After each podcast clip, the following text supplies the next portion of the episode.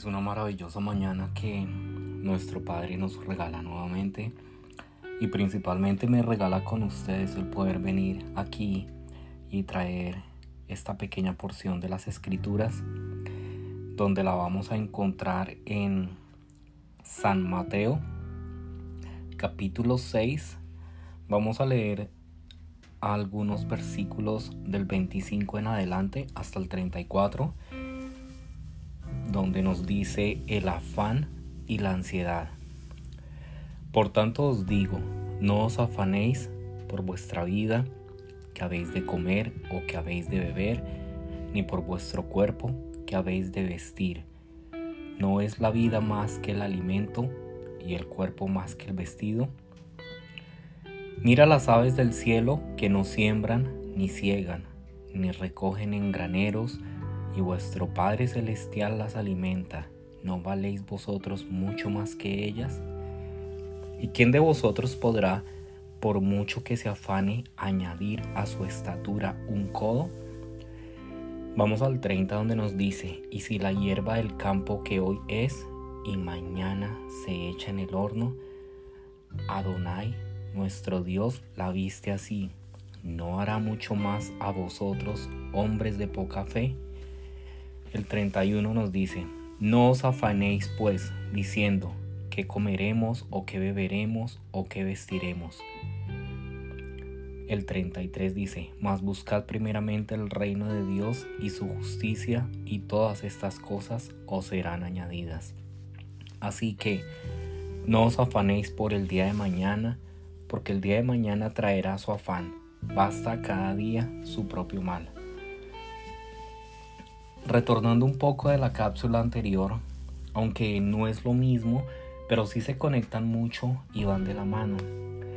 Porque la preocupación es una de las principales amenazas de nuestra fe. La preocupación nos roba la paz, nos roba ese chalón, nos quita el sueño, nos baja la energía y por ende nos afecta la salud.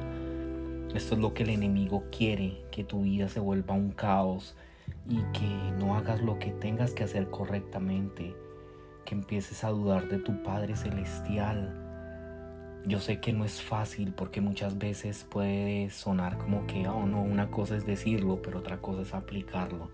Yo sé que no es fácil, pero para eso necesitas, necesitamos conocer, leer de su palabra, porque si no tienes ahora una relación con Dios, Créeme que yo sé que es más difícil o casi imposible que empieces a apropiarte de esto.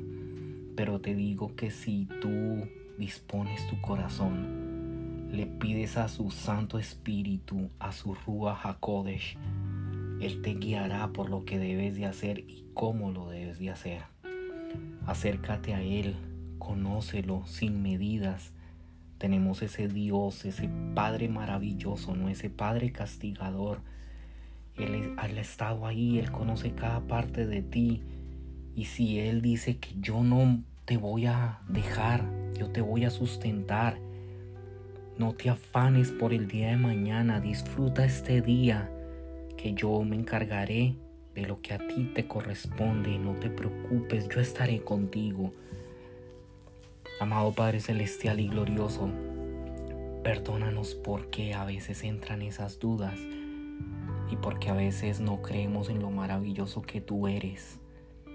Y con todo lo que vemos, así como nos dice esa pequeña porción donde nos dice las aves del cielo que no siembran, ni ciegan, ni recogen en graneros, y más sin embargo yo estoy ahí alimentándolas.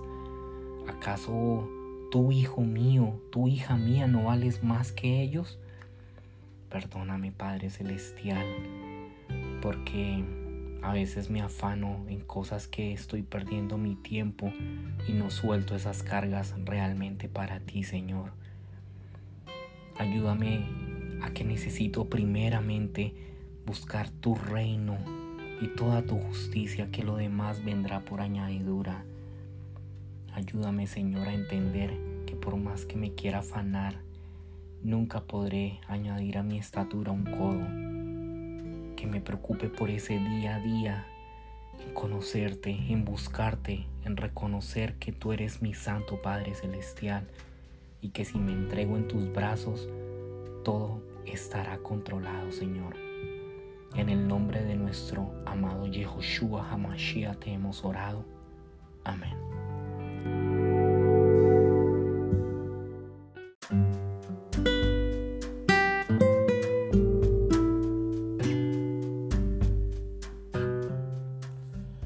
Bueno, es un gran placer que nuevamente el Padre me regala el poder estar aquí con ustedes compartiendo de su hermosa palabra.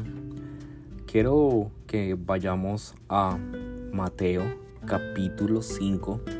Voy a tocar algunos versículos eh, de este capítulo, pero vamos a empezar desde el versículo 17. Mateo capítulo 5, versículo 17. No piensen que yo vine para anular la Torá o los profetas. Recordemos que la Torá es la palabra, es la palabra de Él, las escrituras. No he venido a anular, sino a cumplir. En verdad les digo que mientras no pasen el cielo y la tierra, ni siquiera una jota ni una tilde pasarán de la Torá hasta que todo se haya cumplido. Vamos al 20. Porque les digo que si su justicia no sobrepasa la de los escribas y los fariseos jamás entrarán en el reino del cielo. Quiero detenerme un momentito aquí y me llama la atención este 20 donde dice, porque les digo que si su justicia no sobrepasa a la de los escribas y los fariseos jamás entrarán en el reino de los cielos. quiero compartirles este, esto lo que es justicia, que lo he venido aprendiendo. Justicia es obedecer la palabra de una manera sincera y entender el espíritu de esas escrituras. No solamente la letra, sino su espíritu. ¿Y cómo, cómo lo vamos a hacer? Eh, buscando en ella, escudriñando en ella.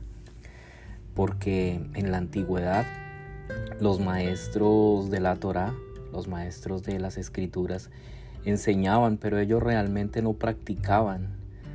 Ellos ponían cargas pesadas sobre el pueblo, pero ellos ni con un dedo querían moverla. Realmente ponían al pueblo a que hicieran ciertas cosas, pero ellos para ellos, para sus vidas, no lo ponían en práctica. Por eso dice que si la justicia nuestra no es mayor a la de los escribas y fariseos, no entraremos porque la justicia de los escribas y fariseos no era una justicia buena.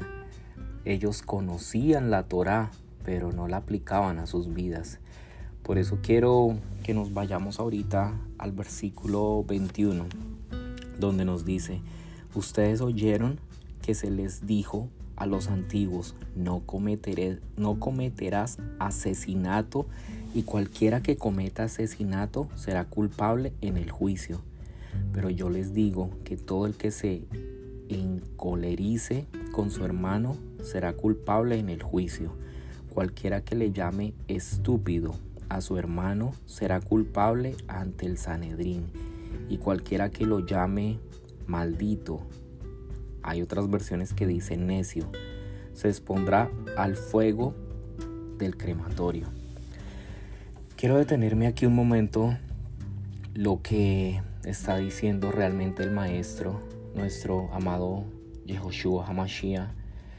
Aquí es que se trata de justicia. Ustedes no pueden conocer las escrituras sin aplicarlas a sus vidas, como les decía anteriormente porque la palabra o la Torah nos dice no matarás. Ahí no lo está recalcando el maestro, no matarás. Pero, ¿qué significa esto? En primer lugar, eh, él está diciendo en el 17, quiero devolverme un momentito, no piensen que yo vine para anular la Torah o los profetas. Entonces lo que nos está diciendo aquí es, Él no vino a abolir las escrituras. O sea, a hacer algo que vaya en contra de la palabra.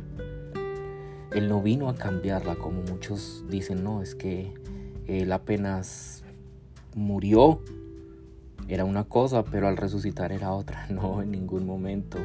Él es el mismo de ayer, de hoy y de siempre. Él nos dice, por lo contrario, no es solamente no matarás y ya. Quiero, quiero detenerme en esto, porque no matarás no significa solamente agarrar un arma y dispararle a alguien o de pronto agarrar un cuchillo y, y pues herir a alguien. No, la justicia tiene que ser una justicia completa, que aunque tú no le quites la vida a alguien con un arma, si tú lo insultas, si tú lo difamas, si tú lo calumnias, lo hieres con palabras, eso también lo estás asesinando, ¿sabes? Ahorita estamos viendo mucho lo que es el bullying. Mucha gente ya se ha puesto muy de moda esto del bullying.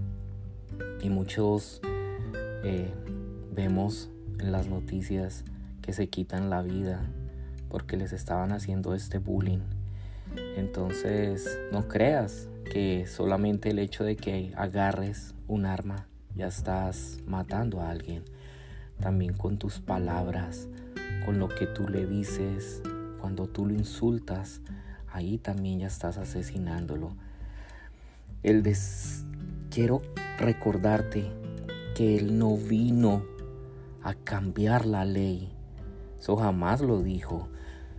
Quiero que nos vayamos de ese mismo capítulo 5 al versículo 27 donde dice, ustedes oyeron que se dijo, no adulterarás. Y yo les digo que todo el que mira a una mujer para desearla, ya adulteró en su corazón. Esto es bien importante y, me quiero detener aquí porque no codiciarás, no mirarás a una mujer para con tu mente estar pensando lo que no debes pensar. El solo hecho de mirarla y si tú ya eres comprometido, ya estás adulterando en tu corazón. Porque si tú eres una persona, estamos hablando no solo en hombre, también en mujer, que ella de pronto ya coqueteó con un hombre ahí ya estás pecando. Recordemos que el Eterno, Él no vino a abolir, a cancelar estas escrituras. Él vino a magnificarlas, a exaltarlas, a engrandecerlas. Su sagrada palabra es lo que es por hoy y por siempre. Recordemos que los fariseos decían, nosotros no adulteramos, pero ellos hacían las cosas siempre escondidas. Muchas cosas ellos las veían pasar. Por ejemplo, cuando pasaba una mujer, ellos la deseaban. Y Yehoshua Hamashiach, nuestro maestro, él sabía esto. Ellos no mataban con un palo, con un arma, con una lanza, pero insultaban a la gente, les hacían poner trabajos pesados que ellos ni siquiera hacían. Entonces Yehoshua lo que estaba diciendo es, aquí la justicia está a medias. Ustedes se creen muy justos porque físicamente o exteriormente no están violando la Torah, pero interiormente sí porque el Eterno conoce la intención del corazón de cada uno. El Eterno vino a magnificar, a exaltar esa Torah. Tal vez yo no me esté acostando con una mujer o con un hombre cuando estamos nosotros casados, pero el solo hecho de mirarla, de codiciarla, ya estoy adulterando, porque en el mundo espiritual es algo que nosotros no vemos, pero ahí está. Ahí ya hubo un deseo que lo estoy programando en mi mente y muy tarde que temprano terminaré haciendo eso que he venido pensando, cometiendo, cometiendo este pecado que, que he venido maquinando y al final me acostaré con esa persona o de pronto con otra, pero terminaré haciendo ese pecado. Ahí es cuando viene la infidelidad, ahí es cuando vienen los engaños. Todo por esta lascivia que puse en mi corazón, que puse en mi mente. No es justo que digas que eres justo cuando tú estás pensando maldades y en tu corazón hay lujuria, pornografía, engaño, mentiras. Esto es pecado. Lo único que yo quiero recordarte en este día es que le pidas a nuestro Padre Dios que te ayude con todas estas debilidades que tú solo no puedes. Porque amado Padre Celestial, si tú no me ayudas, yo solo en mis fuerzas no puedo, Señor. Porque a veces digo, yo soy bueno, yo no le hago mal a nadie, yo no mato, yo no robo. Pero el solo hecho de mirar a aquella mujer o de coquetear con ese hombre, ya estoy adulterando. Yo ya estoy aquí cayendo en ese pecado. Yo ya estoy fallándole a mi pareja, porque ya estoy poniendo eso en mi mente y en mi corazón, porque no necesito agarrar un arma y dispararle a alguien, sino que con mis palabras puedo estar hiriendo y puedo estar matando a mi hermano. Perdóname Señor, perdóname por todo eso que he cometido. A veces queriendo y a veces sin querer, Señor, perdóname y quiero pedirte como me dice ese, esa pequeña porción de tus escrituras, de tu amada palabra en Proverbios 4:23, sobre toda cosa guardada, guarda siempre mi corazón, amado Padre Celestial, porque de Él mana la vida. ¿Y cuál es esa vida? Eres tú, mi amado Dios. Amén.